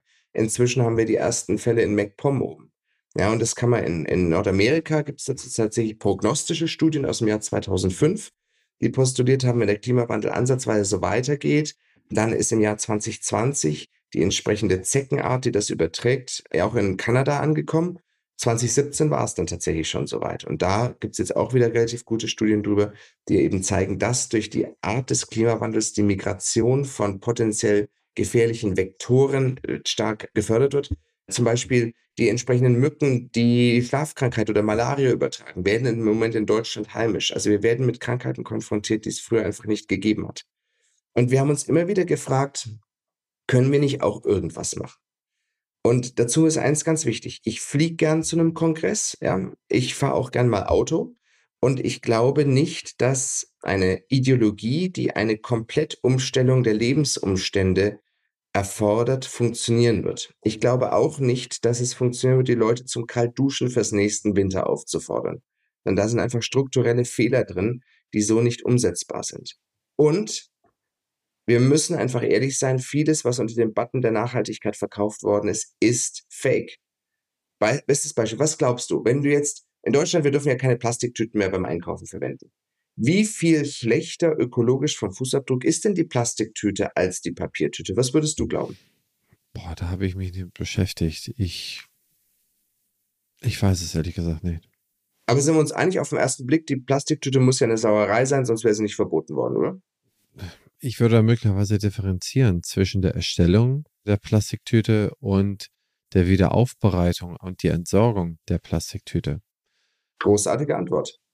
Die Wahrheit ist, du musst eine Papiertüte fünfmal wiederverwenden, bis sie den gleichen ökologischen Fußabdruck hat wie eine Plastiktüte, die du nach einer Benutzung wegwirfst. Krass, oder? Die Plastiktüte ist viel besser. Das Problem mit dem Plastik ist, dass es halt ordentlich entsorgt werden muss. Es muss in den Müll, muss zum Recycling idealerweise zugeführt werden und sollte bitte weder im Wald noch im, im Meer landen. Ansonsten ist es eine Riesensauerei mit allen Folgen daraus resultieren. Aber zu behaupten, pauschal, die Plastiktüte äh, ist schlechter, ist einfach nicht richtig. Das gleiche gilt für Solar- und Windenergie. Grundsätzlich sind das super Sachen. Ja, wenn wir, wenn wir uns das ausrechnen, hat Windkraft ungefähr 9 Gramm CO2 pro Kilowattstunde in der Erzeugung. Äh, Entschuldigung, 11 sind es. 11 Gramm CO2 pro Kilowattstunde bei Windkraft, ganz genau. Und das ist absolut großartig. Aber was dabei einfach nicht reingerechnet wird, was auch politisch gar nicht, rein, äh, gar nicht gewollt ist, ist, dass Windkraft ja nicht die ganze Zeit funktioniert und auch nicht rund um die Uhr. Es gibt ja mal Situationen, da weht kein Wind. Es gibt auch mal Tage, da weht kein Wind. Es gibt Jahreszeiten, da ist der Wind stärker oder schwächer. Und deshalb brauchst du ein Backup-Kraftwerk, um dann weiter Strom generieren zu können. Dafür nimmst du Kohle oder Gas, dass die entsprechend schnell anspringen können. Das geht nur mit fossilen Brennstoffen. Das heißt, real ist der ökologische Fußabdruck einer Kilowattstunde Windkraftstrom mit Backup-Kraftwerk irgendwas um die 90 Gramm CO2 pro Kilowattstunde. Ganz anders als die 11. Wohingegen Nuklearenergie wenn du die Entsorgung und die Erstellung der Brennstäbe beides mit reinrechnest über die Laufzeit eines Kernkraftwerks, bei 9 Gramm CO2 die Kilogrammmstunde ist. Und das konstant, rund um die Uhr. Ist witzig, oder? Ja, ich bin mir nicht ganz sicher, ob ich komplett mit den Zahlen mitgehe, denn bei der Nuklearenergie, da werden ja auch die Annahmen der Entsorgung und der endgültigen Lagerung, die sind ja bisher nie eingehalten worden, was die für sich selber prognostiziert haben. Und ich glaube, da wird sehr viel idealisierte Annahme betrachtet, Annahmebetrachtung gemacht. Aber die Rechnung über, man kann ja nichts über 200 Jahre, 300 Jahre eigentlich in die Zukunft rechnen. Und bei Nuklear muss man das sogar in die Tausende von Jahren in die Zukunft rechnen. Wie soll man das denn fortschreiben? Wie soll man denn da den Wert haben. Wir wissen ja von den Endlagerungsstellen, die wir bisher gefunden haben, dass die alle noch nicht mehr Wartungsintervalle teilweise gehalten haben. Und bei der Windkraft oder auch bei der Solarenergie, das natürlich eine nicht dauerhafte Energieform ist. Ganz klar, in der Nacht scheint keine Sonne und es gibt Zeiten, wo der Wind nicht weht. Und Strom ist natürlich immer in Bewegung. Ne? Das heißt, man braucht da eine Grundspannung. Aber auch hier gibt es Möglichkeiten, die nicht genutzt wurden, zum Beispiel bei den Umspannwerken. In Norwegen haben wir da irgendwelche ähm, Wasserbehälter, wo wir Wasser umpumpen können, um damit Energie zu speichern. Gleiches Prinzip gibt es, das hast du bestimmt schon mal gesehen, so mit Betonklötzen. Ne? Da zieht man Betonklötze hoch. Ne? Klar, Energiespeicherung über harte Stoffe. Genau. Und das wird ja auch nicht gemacht. Das heißt, wenn man die Speicherung viel mehr über Wasserstoff annehmen würde oder über, über solche Speichermethoden, dann bräuchte man eben nicht äh, die Grundspannung über ein Kohlekraftwerk, wo es dann so schlechte Werte gäbe. Das heißt, man wäre dann relativ nah dran an der Speicherung und relativ nah dran an einer extrem niedrigen CO2-Ausstoßrate, subjektiv betrachtet. Das Wichtige ist, die Zahlen, die ich eben genannt habe, sind nicht Deutschland. Das ist weltweite Zahlen. Ja, die deutschen Zahlen sind noch viel schlechter. Ja, wenn du, bei uns wird es tatsächlich über Kohle gemacht, vor allem dieser Backup. Wir sind da bei Kohle, bei sind wir ja bei einem Kilo CO2 pro Kilowattstunde. Ja, und ich gebe dir recht, da ist vieles, was noch sich hätte weiterentwickeln können. Nur bei Nuklear ist halt auch nicht eingerechnet, dass man die Brennstäbe ja theoretisch auch aufbereiten kann und dann der Wiedernutzung zufügen kann. Ja, das ist immer das Problem mit diesen Rechenbeispielen, dass es ganz viele Variablen gibt und du kommst jetzt auf genau den entscheidenden Punkt, der bei Nachhaltigkeit so schwierig ist. Welche Variablen gelten denn für mich? Und da komme ich jetzt wieder zu deiner Eingangsfrage zurück. Warum ist denn das für die Medizin bisher nie umgesetzt worden? Weil es schlicht und einfach seriös bisher keinen langlebigen Ansatz gegeben hat, der tatsächlich diese Variablen betrachten kann. Ja, und wenn du jetzt zum Beispiel in einem Teil Norwegens bist, da kann es sehr gut sein, dass in deinem Bereich über die richtige Wasserkraft, in der Schweiz ist das stellenweise zum Beispiel auch so, dass du über eine Kombination aus Solar, Wind und Wasserkraft tatsächlich an die 10 Gramm pro Kilowattstunde hinkommst, weil einfach in diesem lokalen Kreislauf, das mit der Wasserpumpe war das ideale Beispiel, das du gerade angebracht hast, eben eine Energiespeicherung stattfinden kann, die per se aber wieder natürlich ist. Ja, also absolut, da gibt's ganz viele Möglichkeiten. Und wenn wir das jetzt auf die deutsche Energiepolitik runterbrechen, dann werden, werden wir, glaube ich, beide ganz böse. Lassen wir den Bereich mal lieber aus. Aber es ging mir eher darum, aufzuzeigen, dass nicht alles so ist, wie es scheint, sondern man sich wirklich sehr differenziert damit auseinandersetzen muss und deshalb auch eine Nachhaltigkeit in der Medizin kein ganz leichtes Unterfangen ist. Und das haben eben mein Bruder und ich auch verstanden und haben dann lange hin und her diskutiert und haben dann entschieden, dass wir genau, und du hast es perfekt jetzt hingeführt und auch genau die richtigen Einwände gebracht, dass wir genau bei dieser Detailbetrachtung und Berechnungsmöglichkeit anfangen müssen. Und da haben wir uns dann jetzt zweieinhalb Jahre mit einem Team zusammen mit Naturwissenschaftlern dran gesetzt und einen Algorithmus entwickelt. Ein Algorithmus, der sehr genau angesetzt werden kann. Das heißt, wo du theoretisch auch die genaue Kilowattstundenentwicklung deiner Praxis und die Region angeben kannst, dem aber auch relativ, sagen wir mal, mittelwertig fahren kann, wenn einfach so viele Informationen über deine Healthcare Institution, wie es so schön heißt, nicht zur Verfügung stehen oder dir gerade nicht zur Verfügung stehen und man dann aufgrund der Mittelwerte aus der Region, aus der das dann ist, ganz gut immer noch näherungsmäßig drankommt. Und dieser Algorithmus also das ist das erste Mal, dass das probiert worden ist. Ist auch, soweit wir wissen, der einzige, der da weltweit aktiv ist, kann tatsächlich wissenschaftlich basiert den Fußabdruck einer medizinischen Einrichtung berechnen. Und auf der Basis, während diesen Berechnungen haben wir die ganze Literatur umgegraben. Was gibt's denn dazu? Und am Anfang hatten wir das Gefühl, es gibt überhaupt nichts. es gibt wirklich gar nichts. Du musst wirklich tief graben, bis du anfängst, Sachen zu finden aber dann findest du plötzlich immer mehr. Also es ist erstaunlich, wie viel Literatur tatsächlich schon vorhanden ist zum Thema Nachhaltigkeit und Medizin. Insbesondere Nachhaltigkeit und Zahnmedizin gibt es Untersuchungen, die wirklich auf die Prozedur, zum Beispiel Goldkrone versus Keramikkrone, uns die Kilogramm CO2 berechnen können, die dabei entstehen. Also es ist fantastisch, wenn man einmal tief genug drin ist. Und auf der Basis dieses Algorithmus haben wir dann verstanden, an welchen Stellen brennt's denn bei der medizinischen Einrichtung? Weil es ist, glaube ich, falsch zu sagen, wir können Net Zero werden mit, mit der Medizin. Das ist einfach inhärent nicht möglich. Leute müssen von A nach B fahren, um behandelt zu werden. Es müssen Materialien benutzt werden. Es müssen Medikamente gegeben werden. Wir sind so weit weg von Net Zero, wie es nur irgendwie möglich ist. Aber wir können Fußabdruck in den Bereichen, wo es die Sicherheit der Patienten, die Praktikabilität, die Rendite, was wir vorhin besprochen haben, ne? Und die Umsetzbarkeit nicht gefährdet, da können wir ansetzen. Ja, und das haben wir eben durch diesen Algorithmus verstanden, wo die Bereiche sind. Das ist zum Teil in der Energiewirtschaft, Hier geht Ökologie mit Ökonomie super einher. Ne? Jedes bisschen, was ich einspare an Energie, jedes, den Müll, den ich verhindere, ist ja auch was, was mir wirtschaftlich zugutekommt, weil das bezahle ich ja a priori. Alles, was ich da verbessern kann, hilft sowohl mir als auch der Umwelt. Wir haben einen zweiten Bereich, wo man ersetzen kann. Sind wir ganz ehrlich, wenn meine zahnärztliche Einheit ein bisschen mehr oder ein bisschen weniger nachhaltig produziert worden ist, ist das völlig wurscht, wenn die 20 Jahre ihren Dienst tut. Da ist Qualität tatsächlich fast wichtiger als der Herstellungsprozess. Das ist auch was, was wir gelernt haben. Qualität ist ein Nachhaltigkeitskriterium für sich selbst. Denn wenn ein Instrument oder irgendetwas, was ich tue, meine Leistung einfach für 20 Jahre vorhält, dafür war sie vielleicht ein bisschen, ich sage es jetzt absichtlich profan, dreckiger, als eine andere Leistung, die dann vielleicht nur fünf Jahre hält, ist unterm Strich meine Leistung immer noch nachhaltiger. Logisch, ne? Und das ist was, was immer wieder vernachlässigt wird.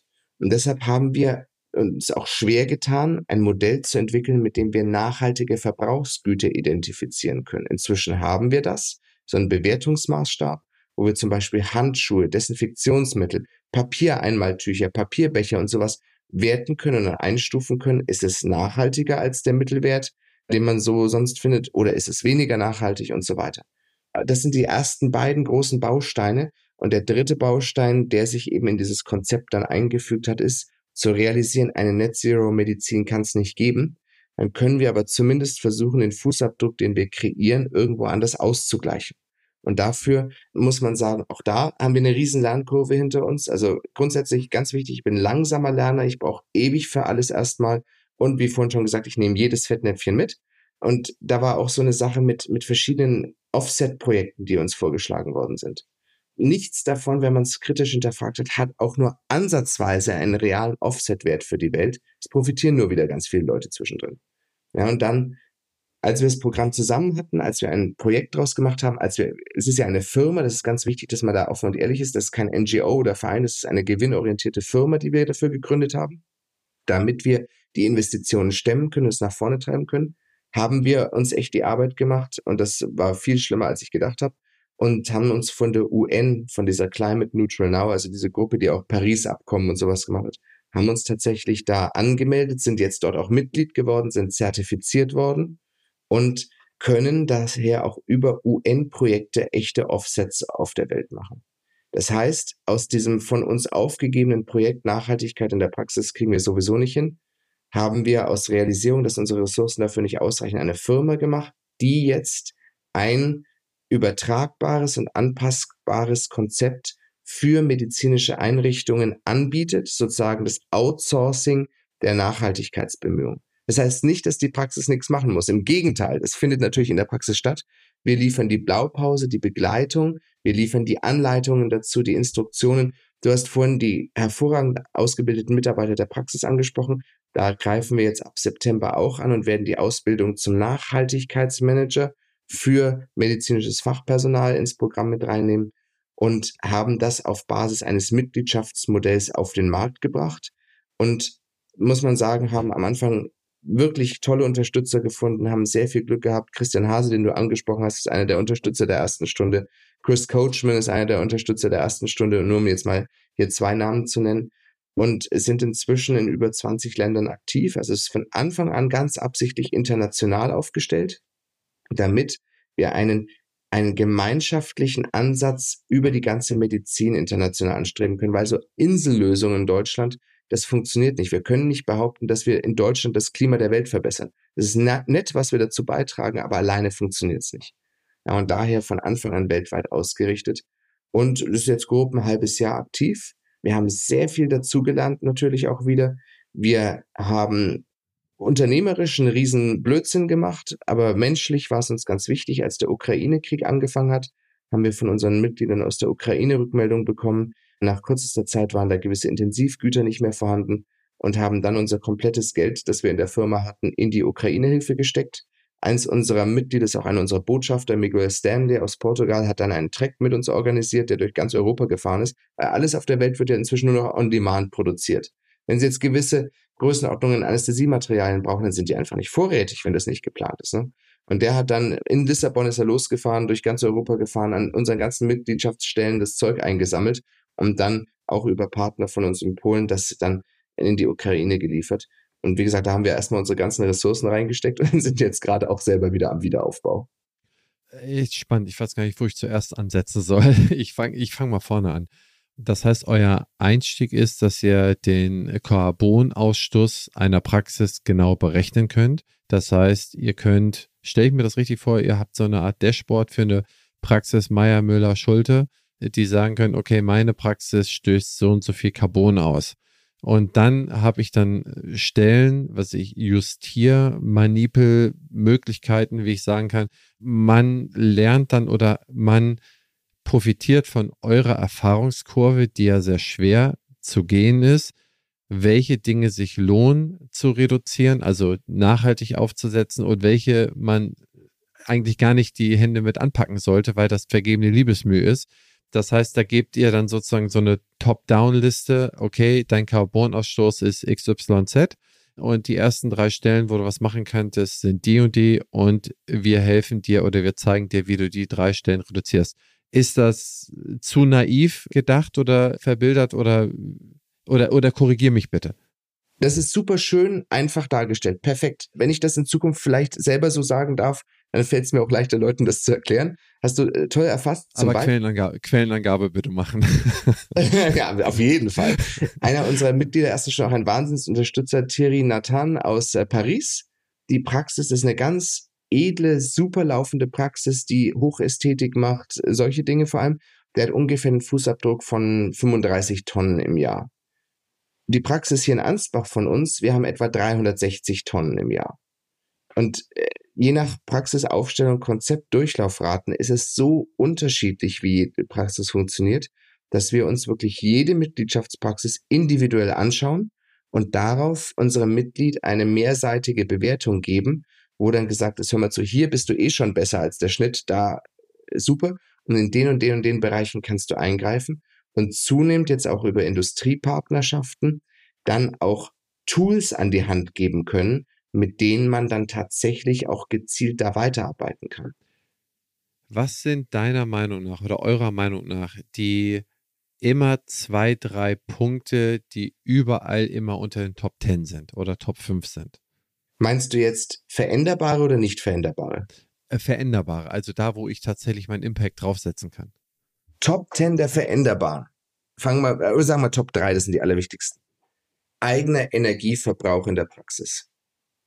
Ganz wichtig. Super profan, Großmutters Wissen von damals, einfach nur auf heute übertragen. Mit äh, zum Fenster rausheizen oder zum Fenster raus klimatisieren, Betriebstemperaturen der Räume, Licht an, Computer an und so weiter. Da gibt es von uns einen ganz detaillierten QM-Unterlagen für die Praxis, die man dann da miteinander umsetzen können. Eine Beispielpraxis vom Berechnungsmodul haben wir aber auch mehrfach in der Praxis jetzt ausprobiert sowas mit zehn Räumen, das haben ja viele Praxen, ja, also drei, vier Behandlungsräume, Steri, Rezeption, Umteile und so weiter, würde vor der Energiekostensteigerung allein darüber 1500 bis 2000 Euro einsparen, wenn man es jetzt mal in Euros ausdrücken will, oder, naja, so wahrscheinlich so fünf bis zehn Tonnen CO2 im Jahr. Zweiter Punkt. Terminmanagement. Das Patienten, äh, Patient Travel, also der, dass der Patient zu uns in die Praxis kommt und wieder zurückfährt. Das ist natürlich je nach Verkehrsmittel, auch dazu haben wir Anleitungen und Tipps, einer der größten Treiber für den Fußabdruck einer Zahnarztpraxis. Und wenn wir jetzt sagen, okay, ich mache halt etwas smarteres Terminmanagement, dass ich bei dem Patienten, der sonst für die Behandlung zehn Behandlungen, äh, zehn Termine braucht, jetzt nur noch sieben hat, Dadurch tue ich mehrere Sachen gut. Zum einen reduziere ich massiv den ökologischen Fußabdruck. Zum anderen reduziere ich aber auch meinen eigenen Verwaltungsaufwand, die Action, die bei mir an der Rezeption ist, das Umschalten müssen zwischen den einzelnen Praxen, äh, zwischen einzelnen Terminen, die Unruhe, die dadurch ins Team reinkommt und ich reduziere die Fehlerwahrscheinlichkeit, weil ich konstanter bei einer Behandlung dabei bleiben kann. Also das sieht man an diesen Beispielen sehr schön. Es gibt diese Stellschrauben, tun eigentlich auch der Praxisbetrieb immer ganz gut. Dritte Stellschraube ist Mitarbeiterreisetätigkeit. Also wie kommen meine Leute in die Praxis? Wenn ich jetzt eine Praxis in Berlin Mitte habe, wo sowieso jeder mit öffentlichen Verkehrsmitteln kommt, ist das ein relativ kleiner Teil. Wenn ich jetzt wie bei mir auf dem Land bin mit 30 Leuten und die fahren im Schnitt 20 Kilometer mit dem Privatauto, ist das ein wirklich den Laden fast schon erschlagender Teil vom Fußabdruck. Und wir haben für Deutschland mit BMW einen Top-Partner gefunden, die uns so ein Elektroauto-Leasing-Programm ermöglicht haben. Also die Greenview-Mitglieder haben da Zugriff drauf und kriegen wirklich zu einem lächerlich geringen Preis Zugriff auf die E-Auto-Palette von äh, BMW und können das dann zum Beispiel, so machen wir das in der Praxis, im Rahmen eines Business Leasings für die Mitarbeiter machen. Also bei uns haben mehrere Mitarbeiter E-Autos über die Praxis geleast bekommen. Man kann das Ganze mit Fahrradverkehr und sonst irgendwas reduzieren. Also wenn wir diese drei Stellschrauben angehen, dann würde ich sagen, dass eine Reduktion des Fußabdrucks einer normalen Praxis um vielleicht mindestens ein Drittel entspannt möglich ist. Das ist eine gewaltige Summe. Also das, was immer so naheliegend ist, was so das Bauchgefühl ist, ist wirklich der eigene Verbrauch. Ne? Und du sagtest am Anfang, richtig. Man kann nicht so übergriffig sagen, sag, äh, geh kalt duschen. Man kann aber sehr wohl vielleicht ein bisschen kürzer duschen. Ja, ich finde es auch ein bisschen übergriffig, immer jemand zu sagen, er duscht maximal zehn Minuten. Als ich das, ich glaube, Kubicki hat das gesagt, ne? Nee, Nee, nicht Kubicki. Irgendjemand hatte gesagt, nee, Kubicki hat dagegen gesprochen. Aber irgendjemand hatte. Ich glaube, Kubicki dagegen. Genau. Und irgendjemand hatte gesagt, ja, also äh, versucht nicht mehr als zehn Minuten zu duschen. Da hatte ich mir auch gefragt, okay, also ich habe, glaube ich, in meinem ganzen Leben noch keine zehn Minuten geduscht. Ich dusche irgendwie vier Minuten oder zwei oder drei. Ich glaube, dieses, als das dann ausgesprochen dachte ich im ersten Moment, okay, äh, irgendwie fast schon übergriffig, aber im, im zweiten Moment dachte ich, scheinbar gibt es ja Zahlen, dass irgendwie die durchschnittliche Duschdauer oder dies oder jenes oder hast du nicht gesehen oder für jedes Familienmitglied äh, muss eine neue Badewanne voll, weil das alte Badewasser ja dreckig ist. Was es nicht alles mittlerweile für Marotten gibt. Ich habe neulich ein sehr interessantes Interview mit dem E.ON-Chef Leo Kirnbaum, heißt er, glaube ich, gehört, ähm, von Beat Balzi in dem Podcast. Und der hat gesagt, was die Einkauf Mengen angeht für Gas und Öl für den Winter, das können die nicht ansatzweise prognostizieren. Denn wenn der Verbraucher auch nur minimal weniger nachfragt, also, äh, also minimal aus der Sicht des Verbrauchers, hat das so einen Mengeneffekt, dass die teilweise 20, 30 Prozent weniger Gas einkaufen müssen. Das heißt, man denkt immer, okay, das bringt ja eh nichts, wenn ich mal dies oder das mache. Aber das ist komplett falsch gedacht. Das bringt so viel, wenn man selber auf sich achtet, vielleicht, man soll, ich mag es nicht, Leute zu missionieren, das finde ich auch übergriffig, aber äh, vielleicht, wenn man jeder so ein bisschen auf sich achtet, so ein bisschen versucht, weniger zu machen, das bringt eine ganze Menge. Auf eine Praxis ein Drittel finde ich krass. Das finde ich eine gewaltig hohe Summe. Und das finde ich super bemerkenswert, wenn man das hinkriegt. In welchem Zeitraum glaubst du, kann man das halbwegs verbindlich schaffen, ein Drittel des Fußabdruckes einzusparen pro Praxis? Du weißt ja, ich bin ein gnadenloser Optimist, aber jetzt versuche ich einfach mal Realist zu sein. Bei uns in der Praxis war es so. Und jetzt kommt ja noch eine ganz wichtige Sache dazu, das ist die Kommunikation. Wir in der Medizin und der Zahnmedizin haben ja von unseren hervorragend ausgebildeten Mitarbeitern grundsätzlich zu wenige. Es gibt einzelne Praxen, dazu gehören glücklicherweise aktuell auch wir, die wirklich da gar kein Problem haben. Aber ich glaube, im Berufsstand ist das ein Riesenproblem die Ansprache und Motivation der jüngeren Generationen Richtung Z und sowas ist ja manchmal nicht so unglaublich easy. Und wir haben in der Praxis gesehen, dass als wir den Leuten einfach gesagt haben, macht das Licht aus, das ist nicht passiert. Ja, das ist zwar in dem Moment passiert, aber dann kommt es wieder in den Raum und brennt es wieder. In dem Moment, wo wir jemanden benannt haben in der Praxis, das ist unsere Umweltmanagerin, die da so ein bisschen Auge drauf hat und Leuten vor allem erklärt haben, welchen unglaublichen Schaden diese zehn Minuten Licht brennt in einem Raum, wenn keiner drin ist und das jeden Tag, Tag für Tag hat. In dem Moment war die Motivation im Team plötzlich da, das wirklich umzusetzen. Das Patientenmanagement ist ja häufig eine Entscheidung des Behandlers. Das heißt, da können wir etwas leichter angreifen, weil einfach weniger Leute zu motivieren sind. Und beim Staff Travel, also bei der Beweglichkeit des Teams, ist es auch was, wo ich natürlich mit den richtigen Anreizen jetzt nicht nur was Gutes für die Umwelt tue, sondern auch eine wunderbare Mitarbeitermotivation daraus machen kann. Realistisch hat es bei uns nach drei Monaten, nachdem wir es eingeführt haben, noch nicht so richtig funktioniert. Dann haben wir verstanden, es muss halt einen geben, der dafür verantwortlich ist, ein Umweltmanager. Deshalb führen wir auch diese Weiterbildung dann für Mitarbeiter der Praxis bei uns ein, dass das auch derjenige das auch zeigen kann, dass er das kann, dass er da ein Auge drauf hat. Ist ja auch wieder ein USP für den Mitarbeiter dann. Und seitdem wir das haben, hat es dann nochmal weitere drei bis vier Wochen gedauert und dann waren die meisten der Sachen aktiv. Beim Bestellen dauert es klassischerweise etwas länger, kommt darauf an, welche Vorräte in der Praxis sind. Wir sind schon immer eine Praxis gewesen, wo ultra auf Vorrat bestellt worden ist. Deshalb, wir haben zum Beispiel während Corona kein Desinfektionsmittel nachkaufen müssen oder fast keins. Ja, also so, als haben wir einfach riesig Glück gehabt. Zum einen ist große Gebinde bestellen wirtschaftlich natürlich besser für die Praxis. Zum zweiten ist es ökologisch besser, weil wir Transportwege dadurch reduzieren. Aber es hat halt den Nachteil, dass natürlich, wenn du ein Produkt umstellen musst, du erst nochmal die drei Tonnen, die im Keller liegen, erstmal wegfrühstücken musst. Und deshalb glaube ich, dass es sehr auf die Praxisstruktur ankommt, wie schnell der Umstieg auf nachhaltige Produkte, wenn es denn gewünscht ist, möglich ist. Aber du hast gemerkt, in meinen Top 3 habe ich die Produkte gar nicht erwähnt. Ne? Also ich würde sagen, realistisch als Prozessmanagement braucht es ungefähr ein Vierteljahr in der Praxis, bis das aktiv ist. Und dann ist es aber drin. Dann ist es in Prozessen drin und dann läuft es auch super stabil. Ich meine, das ist eine absolut akzeptable Onboarding-Zeit. Ähm, die kostet auch jeder Mitarbeiter, den du neu onboardest. Also kürzer, als ich jetzt erwartet hätte. Ich hätte jetzt eher so in Richtung ein Jahr wäre ich jetzt gegangen, bis das dann so zieht. Wie ist das? Du sagtest eingangs, äh, das ist so ein bisschen Mitgliedermodell. Es ist eine Firma, klar. Äh, Firla hat, äh, hat ja natürlich auch entsprechende Funktionen, hat eine Risikofunktion, hat eine Gewinnerzielungsabsicht, hat aber auch ein Purpose, hat auch ein Ziel, ja. Du sagtest jetzt Mitglieder getragen. Mitglieder getragen kenne ich eher so aus Genossenschaften. Oder meintest du mit Mitglieder getragen, dass es dann sozusagen, dass eine Praxis Mitglied bei Green View, heißt das ja, werden kann und dann bekommt es all diese Dinge zur Verfügung gestellt, das Dashboard und die Hilfe. Äh, oder erklär du mal, wie das funktioniert. Die Frage ist super, weil das natürlich auch der Teil ist, der so ein bisschen schwierig zu vermitteln manchmal ist. Ich glaube, es macht einen Unterschied, wie ich Menschen aus einer Unternehmenssicht sehe. Geht in der Zahnarztpraxis schon los. Sehe ich einen Kunden? Sehe ich einen Teil der Wertschöpfungskette? Oder sehe ich einen Teil der Patienten? Es ist ein Unterschied. Es ist der gleiche Mensch, der vor mir steht, es ist das gleiche Unternehmen. Aber wenn ich das als Patienten sehe, dann ist es erstmal völlig irrelevant, welche Wertschöpfung erfolgt, sondern ich muss das Problem des Patienten lösen. Wenn ich ihn als Kunden sehe, dann sehe ich ihn als Teil der Wertschöpfungskette, was jetzt aus meiner Sicht in der Medizin nicht den Platz hat. In einem Unternehmen, wo ich die Leute als Kunden sehe, ist das nett, Kunde ist König und so weiter. Wenn ich sie aber als Mitglieder sehe, als Teil einer Gemeinschaft, ist, glaube ich, die Ansprache eine andere. Also es ist erstmal eine Formalie.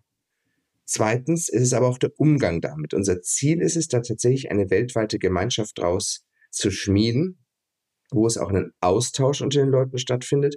Das fängt jetzt dann schon an die Praxis Edelweiß in Nürnberg, Schwenk und Striegel sind auch äh, mit, aber Mitglieder der ersten Stunde und die organisieren jetzt das erste Live-Meeting im September mit einem Nachhaltigkeitszertifizierungskurs.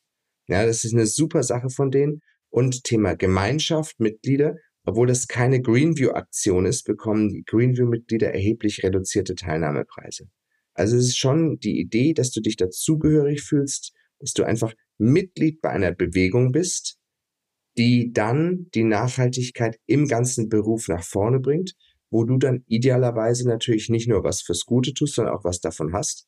Ein Nebeneffekt, den wir gesehen haben, ist, wenn unsere Mitglieder bekommen auch Zugang zu Social Media Material und sowas allem, dass die tatsächlich sich beim Recruiting von, von Mitarbeitern viel leichter tun. Einfach dieser zusätzliche Faktor des Purpose für Nachhaltigkeit tatsächlich relativ gut zieht, muss man sagen. Absolut, dass die gerade Generation Z und die Generation, die also auch danach noch folgt, das sind ja Generationen, denen wir jetzt einen Scherbenhaufen hier vor die Füße schmeißen und die dürfen unseren Dreck und den Dreck unserer Eltern, unserer Großeltern wegräumen und müssen dafür sehr viel mehr investieren, als wir dafür investieren mussten. Wir haben auf gut Deutsch äh, billige Energie, billige Ware aus China und billige Sicherheit von den Amis in Anspruch genommen, haben voll konsumiert, haben ein tolles Leben aufgebaut, haben uns dick und rund gefressen, symbolbildhaft gesprochen, nicht äh, körperlich betroffen. Und wir schmeißen jetzt den ganzen Mist, äh, schmeißen wir jetzt eben anderen, weil der Klimawandel so langsam vor sich geht. Bill Gates hat mal gesagt, das geht so langsam vor sich. Das ist das Gefährlichste am Klimawandel, dass man es nicht per sofort merkt. Nicht wir merken es, aber andere Regionen merken es. Ferner Osten, es gibt Länder, die haben eine Bodentemperatur von über 50 Grad, da wächst nichts mehr. Da gibt es keinerlei Wasser, natürliche Wasserressourcen mehr. Du sprachtest die Borreliose an, du sprachtest die Malaria-Mücke an und da gibt es noch so viel mehr, was man täglich be beobachtet.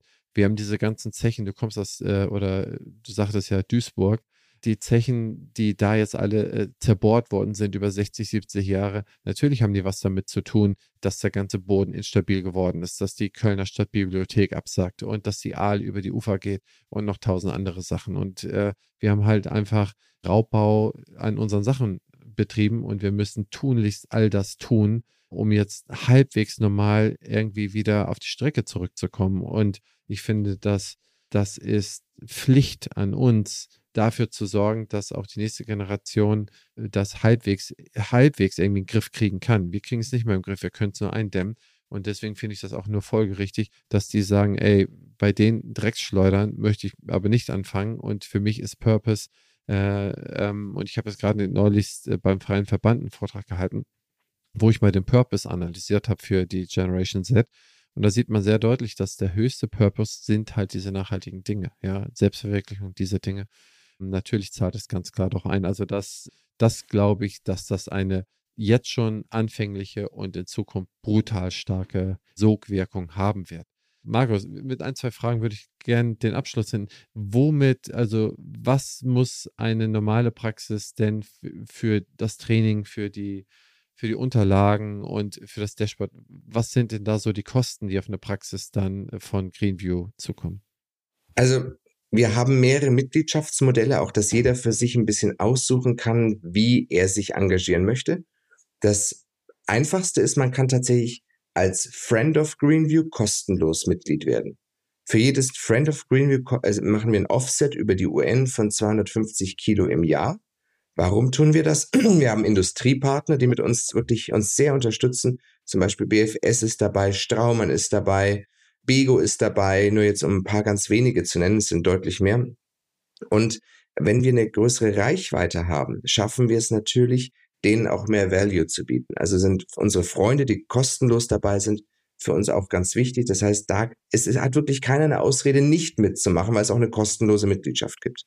Zweite Möglichkeit ist, man kann als individuell Angestellter Mitglied werden, also derjenige, der keine eigene Praxis hat oder nicht die Praxis führt, kann trotzdem was dafür tun. Gibt ja viele Praxen, die im Inhaber sagen, interessiert mich nicht, aber ich bin jetzt, äh, möchte für mich selber was machen. Das sind dann ungefähr, glaube 18 Euro im Monat oder sowas, was das kostet.